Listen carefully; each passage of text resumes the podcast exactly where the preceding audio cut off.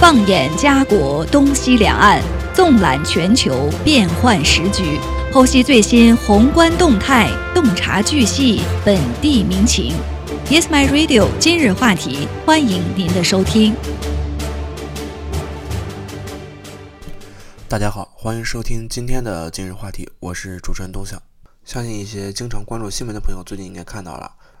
由于科技相关的一些行业感受到了经济的压力，虽然导致加拿大的经济衰退还没有出现，但是有可能已经出现了负衰退或者是负人衰退的迹象。那么近几个月以来，有一些预测者一直在关注的经济衰退的情况。虽然这种情况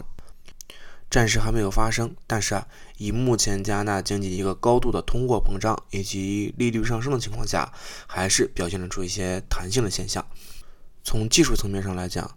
经济衰退通常被定义为国民生产总值，也就是大家所说的 GDP，连续两个季度出现了负增长。那么目前啊，一系列备受瞩目的科技公司在进行大量的裁员，其中包括谷歌的加拿大公司戴尔公司，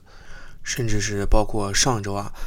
电讯巨头。Telos 也是最新进行了一些裁员现象，那么这也让专家啊不禁想要提出一个问题：加拿大是否在处于一个富人衰退的过程当中？那么近几日啊，《华尔街日报》和福布斯也是纷纷谈到了富人衰退的现象。那么根据全球新闻的报道，富人衰退是指富裕人群在不确定经济环境中感受到了更大的冲击。这种情况并不常见，因为通常在经济衰退的时候啊，受到冲击的最多是低收入家庭。但是啊，有证据表明，因为目前来说，一些高薪领域的从业人员一直是在应对失业的冲击，加拿大很有可能已经出现了富人衰退的情况。那么，加拿大会议委员会经济预测主任泰德·马利特也是表示，说在新冠疫情期间啊，由于餐馆和零售业的关闭。那么大流行也是对工人的服务阶层产生了一定的影响。那么许多许多属于较低收入类别的工人啊，被解雇，也理所应当的获得了其他政府措施的支持。那么专家也是称，疫情发生以来，政府提供了大量的支持。那么这些措施和政策啊也确实是帮助了很多低收入家庭偿还一定的债务，节省了一些积蓄。那么在此之外，疫情之后，许多低薪工人在工资方面也是得到了很大的进步。那么最值得注意的是啊，PSAC 历史性的增加了百分之十二的工资。那么相比之下，现在经济领域发生的大量裁员都集中在高薪工人身上，比如说一些科技行业。那么目前来说，最低工资的工人、低薪工人、蓝领工人获得了更高的工资。那么也是因为劳动力的一个紧缺，他们能够获得了更多的权利。不过高薪工人可能没有这种待遇，甚至啊还会出现减薪的情况。最终，加纳收入不平等的程度啊是有所减轻，也不一定是一种坏事。但是啊，加拿大可能面临一个滚动衰退的情况。滚动衰退，也就是说，不同的经济部门在不同的时间受到冲击。那么今年早些的时候啊，房地产市场出现了一些下滑的现象。但是这种情况正在复苏，目前房地产市场异常的活跃。那么在去年的时候啊，因为供应链的中断，制造业产生了一些困难，现在也都在恢复当中。那么相比之下，现在科技行业仍然在经历裁员和重组的过程，而且表现也是非常不佳。而服务业等其他行业的工作却没有出现任何的减少。那么专家称，这种阶段性放缓将减轻经济衰退的打击。经济放缓即更加的渐进或者更加温和。那么马利特也是表示说，美国的科技公司的裁员也是一个有趣的趋势。尽管美国一些科技公司出现了大幅的裁员，但是啊，科技行业的就业水平总体并没有下降。从 Meta、谷歌或者 Twitter 离职的人，往往会被重新吸收到一些规模比较小、或许知名度较低的企业当中。那么这些技能啊，仍然是需要被该行业吸收的。所以也是有专家表示称，滚动衰退或者是富裕衰退可能会使美国的经济啊避免一个经济衰退的情况。那么加拿大的公司同样也是有类似的需求，这种高薪工人的减薪现象可能会减少收入不平等，从而使加拿大免于全面衰退。虽然加拿大的雇主啊可能会放慢招聘的力度，但是可能也不愿意放弃高技能的员工。那么这种情况的发生啊，也是会有可能导致加拿大并不会出现像美国那种大幅度裁员的现象。不过，也有专家预计，今年晚些的时候啊，加拿大将出现经济衰退的现象。那么下半年的经济啊，相对来说比较疲软。但是这种情况的发生啊，只对家国就业影响，可能只会造成一些轻微的负面影响，不会影响太多有稳定就业的人。那么今年气候乱象灾害也是缓缓频发，山火洪水啊肆虐，气候变化正在进一步的推高加拿大的保险费率。尤其是目前啊，B.C 省的内陆火山烧疯了。那么根据加拿大统计局最新的通胀报告显示啊，六月份全加拿大国家家庭保险费用与一年前相比上涨了百分之八点二。阿尔伯塔省、B.C 省和萨省的保费啊增幅约为百分之十。那么新斯科省增幅接近了百分之十二，那保费上涨的部分原因是由于通货膨胀导致的，但是加拿大保险局气候和联邦事务副总裁克雷格斯图尔特表示，其中一大部分原因是因为全球再保险公司重新评估了加拿大的风险情况，并且进行了一个提升。那么大多数在加拿大销售财产保险的公司都将转身。将和其保单相关的部分风险转移给称为再保险公司的跨国公司。那么，因此啊，当您向当地的保险代理人提出索赔的时候，该公司将通过从大型全球支持者那里购买的保险来支付部分的费用。所以说，气候变化对加拿大的保险风险其实是影响是最大的。那么，加拿大保险局去年的报告称，过去五年加拿大人个人财产保险。索赔费用平均每年超过了七十亿加元，相比之下，过去五年为五十八亿。那么保险局还表示说，去年恶劣天气啊，给加拿大造成了大约三十一亿元的保险损失，是有记录以来赔偿费用已经排到第三的位置。那么二零一六年啊，麦克莫里堡山火就是一个这样单一的山火重大事件，创下了有记录以来最严重的损失。那么相反，去今年，加拿大全国各地都产生了涉及气候变化的自然灾害，比如说安省和魁省的五月份的德雷桥后热带风暴菲欧娜，曼尼托巴省的洪水，以及安省、魁省和 B.C 省一系列的冬季和夏季的重大风暴。那么斯图尔特表示啊，目前最大的影响是保费上涨，甚至会导致一些企业，特别是加拿大西部部分的旅游业和酒店运营商，近年来。无法进行一个再次续保，那么当然也是由于近期保费的这个上涨，导致过去的十八个月里啊，有一些保险公司或将退出加拿大或者美国市场。那么一些主要的保险公司已经完全撤出了美国加州和佛罗里达，比如说像 Famous Insurance 在七月就已经停止了佛罗里达州销售房屋和汽车保险。那么 State 保险啊，也是在五月份在加利福尼亚州也是停止了。销售房屋和汽车保险，因为在加利福尼亚州啊，山火的风险是非常高的，而佛罗里达州飓风的风险也是非常高的，所以不得不导致这些公司啊被迫撤离。那么有专家也是称，保险退出可能会影响到加拿大，虽然并不是迫在眉睫，但是很有可能发生。过去的五年，自然灾害事件的发生远比想象的都要快。那么多伦多减少灾害性损失研究所执行主任保罗·克瓦奇也赞同未来的保费将会上涨，但他认为加拿大是可以控制成本的。他指出，需要更好的抵御恶劣天气，例如火灾风险较高的地区啊安装防火壁板，或者在经受大雨袭击的地区啊安装防洪板，可以减少气候所带来的损失。那么事实证明啊，在预防上投资一元。可以为政府、保险公司和个人节省五至十元，但进行这些投资啊，仍然是一个困难的情况。唯一无法获得保险的重要例子就是陆上洪水。在2016年，加拿大才提供此类保险，目前已经有一千万加拿大人购买此项保险。那么，加拿大约百分之十的房屋，也就是大概一百五十个家庭，被认为风险过高，无法获得此类保险。那么这个问题啊。也可能会影响加拿大正在制定的国家洪水保险计划。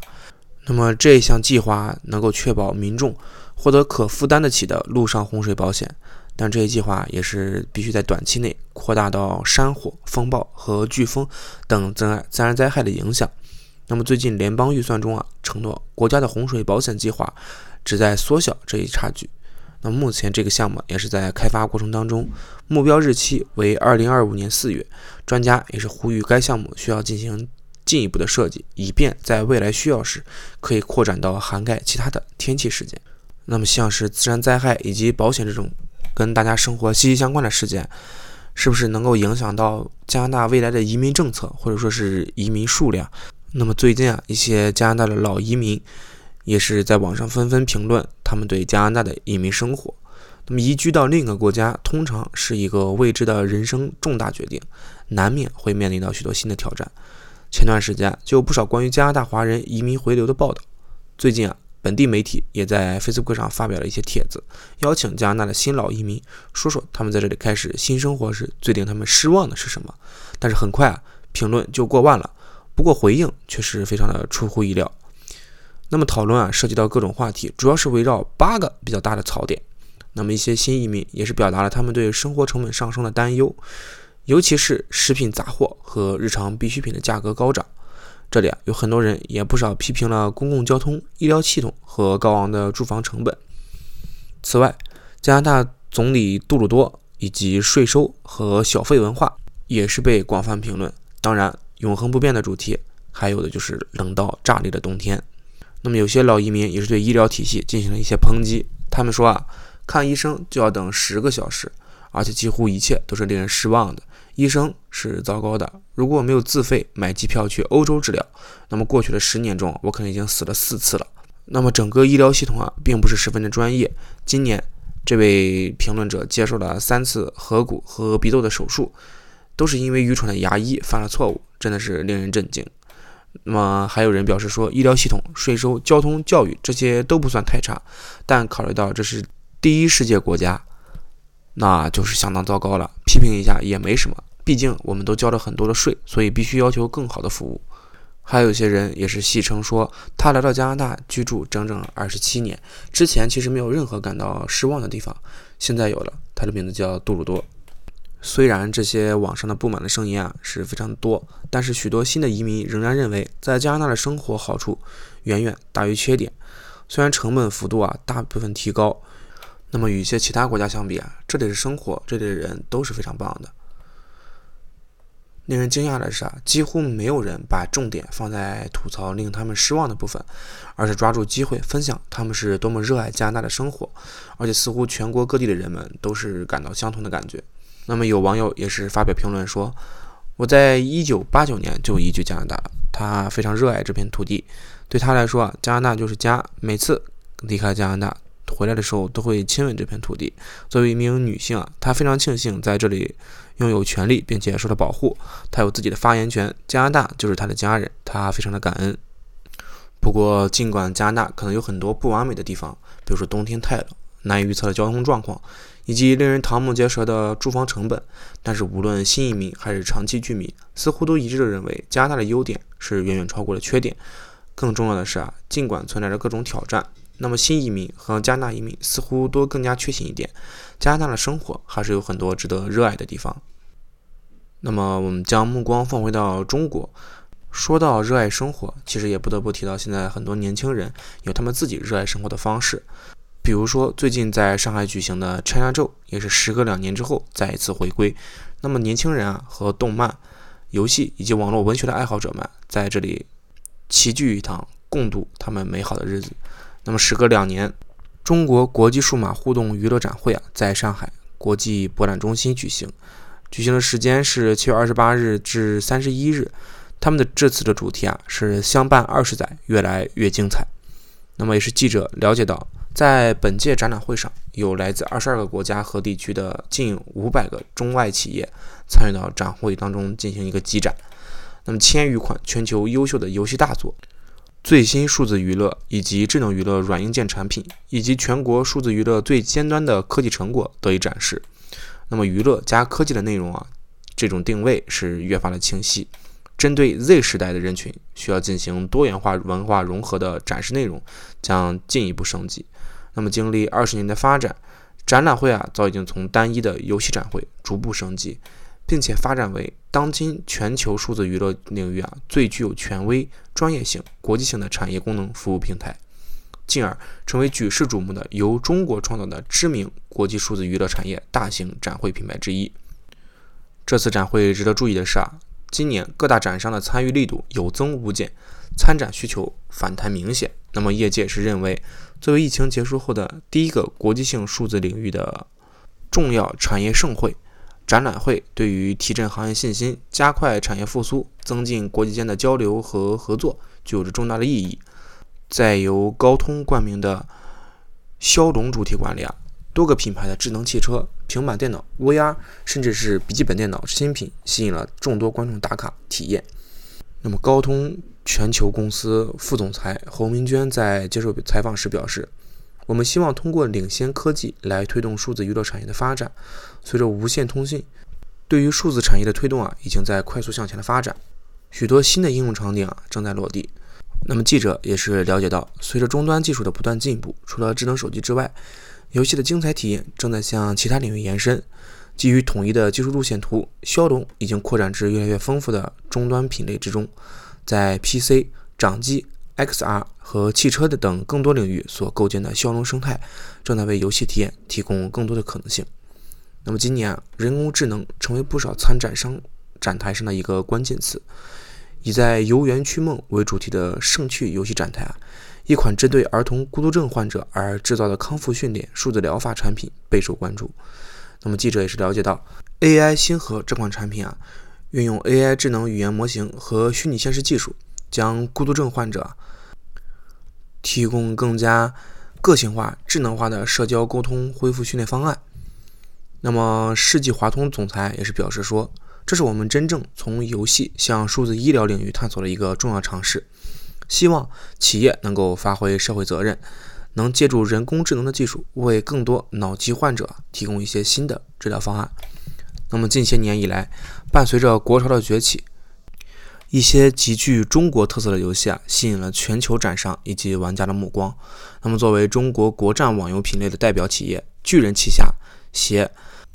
原始征途》《太空行动》《无主王座》《龙与世界的尽头》四款新品亮相本届展览会。那么我们的目标是在游戏里对中国文化进行充分的还原。巨人。网络征途 IP 赛道的总负责人也是对记者表示说：“希望全世界的玩家都能感受到中国文化、中国游戏的魅力。作为新兴载体，游戏正承载着更丰富的正向价值，比如数字赋能、文化出海等。近年来，三七互娱也是积极的通过游戏讲好中国的故事，推助文化出海。通过在玩法、内容、素材上的植入，让全球玩家感受到中华游戏能够承载着。”中华优秀传统文化的独特魅力。那么，三七互娱的总裁以及总编辑也是表示说，近几年我们正在扩展许多海外传播的文化承载方式，比如说，我们会把中国传统戏剧通过小游戏的方式相结合，并将其添加到出海的产品当中。此外，他们还正在研发一个海上丝绸之路的文物修复版本，通过这个版本，海外的用户可以更好的有互动性和体验性的体验。那么这场 China Joe，也就是中国国际数码互动娱乐展会啊，在上海新国际博物馆举行。那么根据官网的信息显示啊，本届 China Joe 中外参展企业将近五百家，他们来自二十二个国家和地区。根据普通公安部门的预计啊，本次展会人流量将达到日均流量达到了七点五万次左右。那么开年以来，中国国内经济持续复苏。根据网友注意到。本届展会首日就人山人海，不少互动项目目前啊排起了长龙。为了吸引到观众，不少企业也是进行了精心的策划，比如设置特色的布景，安排 coser 和演出互动，策划现场竞赛、竞技等活动。在展会现场，不乏情侣或者一家几口组团参观展会。不少观众啊更是打扮成自己喜欢的动漫和游戏角色，参观自己感兴趣的展会。今年的 China 周啊，不仅是游戏、动漫。和网络文学爱好者们齐聚的盛会，同时也成为一些企业圈粉的舞台。除了腾讯、网易、米哈游等涉足游戏业务的企业之外，淘天集团，也就是闲鱼、京东、美团、百度、盒马等互联网企业也开设了展台，吸引观众互动。此外，一些芯片企业、手机企业、出版企业、运营商和车企等展商也是各有特色。那么游戏展台啊，摩肩接踵，参观的观众啊也是排起了长龙。在 N 四馆的展区啊，腾讯游戏吸引了许多玩家的集聚。在一些项目体验当中，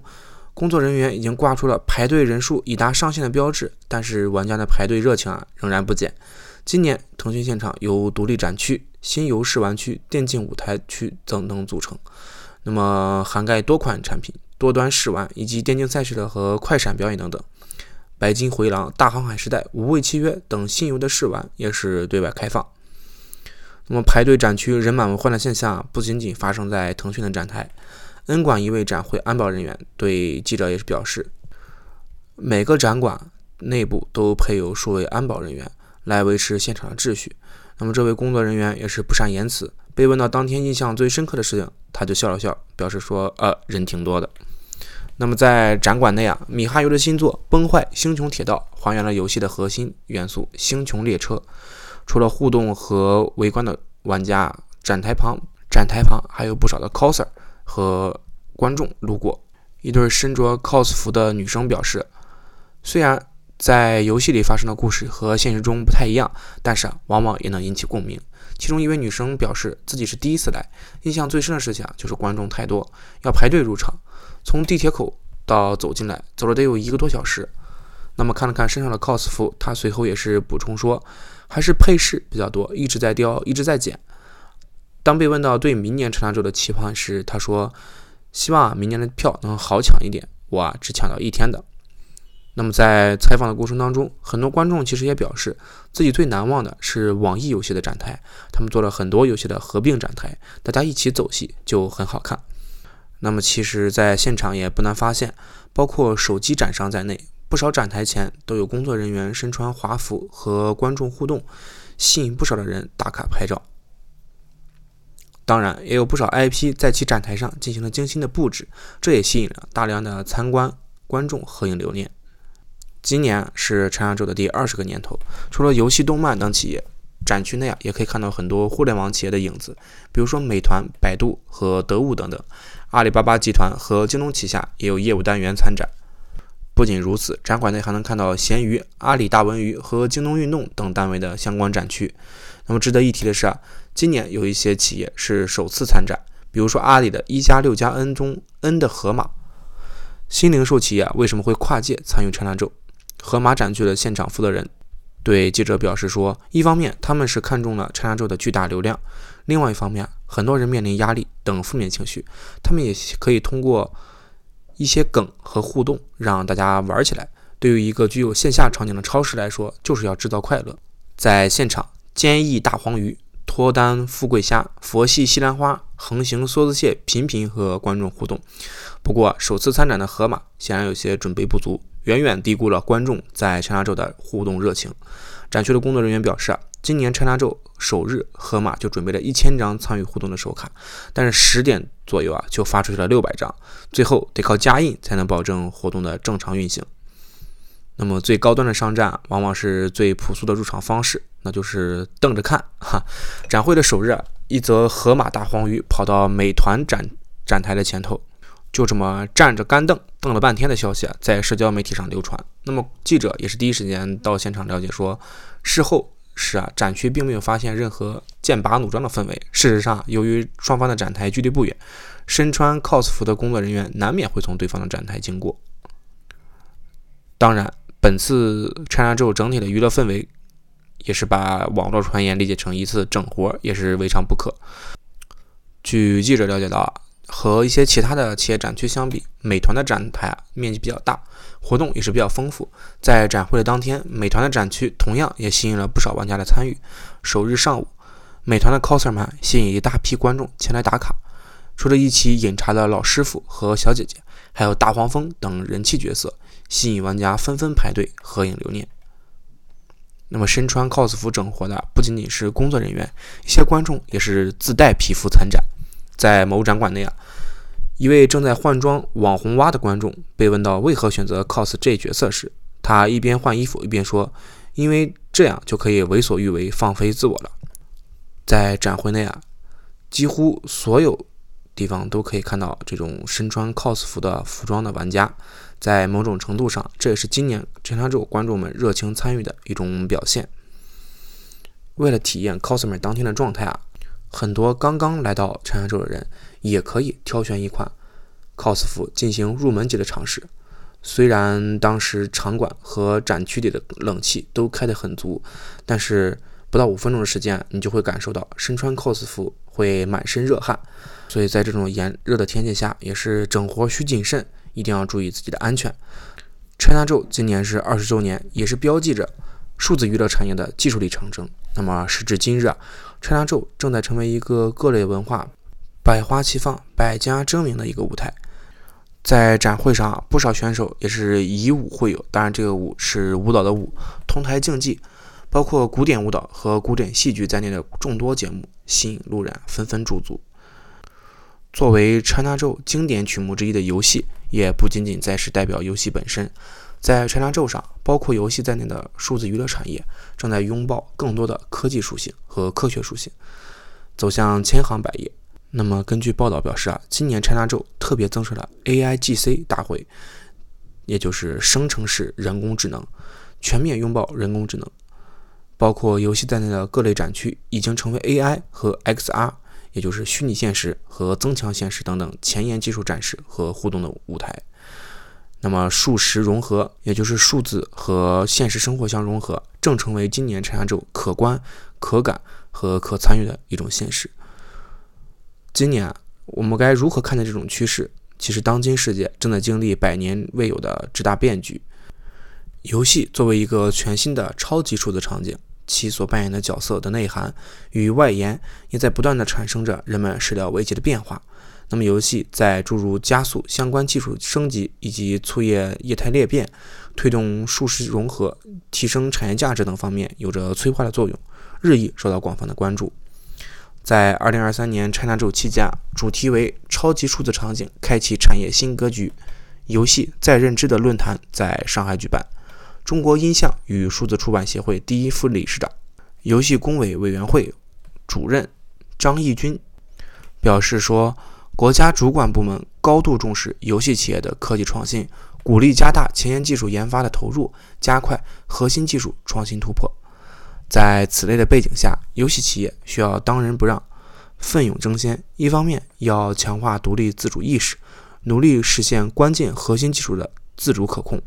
把创新发展主动权牢牢掌握在自己的手中。另一方面，坚持应用优先，破除禁锢和大胆尝试，将游戏产业的技术积累与领先理念运用到更多领域，尤其是实体经济领域。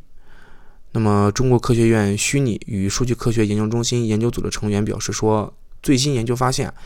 游戏科技对于人工智能的人机交互和强化学习等十七个技术领域。起到了强驱动的作用。那么，研究测算啊，未来游戏产业对于人工智能产业的拉动规模将持续增加，预计将从二零二三年的三百一十五点七六亿上升至二零三年年的一千三百八十点一亿元。那么，年增长率啊，达到了百分之十六。像我们刚才提到的，米哈游公共事务总监王小伟也是表示说，米哈游将尝试游戏技术与医疗研究相结合，尤其是在脑神经科学领域，选择与专业的科研机构共同探索前沿科技，例如与上海交大合作开展脑机接口的相关研究，与瑞金脑病中心建立实验室，用于神经系统疾病的治疗的临床研究。那么，腾讯互娱研发部门也是表示说，腾讯与敦煌研究院联合推出的数字藏经洞项目，所采用云游戏技术，不仅能在移动端呈现电影级的画面，还可以通过游戏交互的方式制作时空交互的剧情，在增强大众触达的同时降低认知门槛。其实，与游戏文化的长沙州啊，在好玩有趣的基础上，也是多了几分科技感。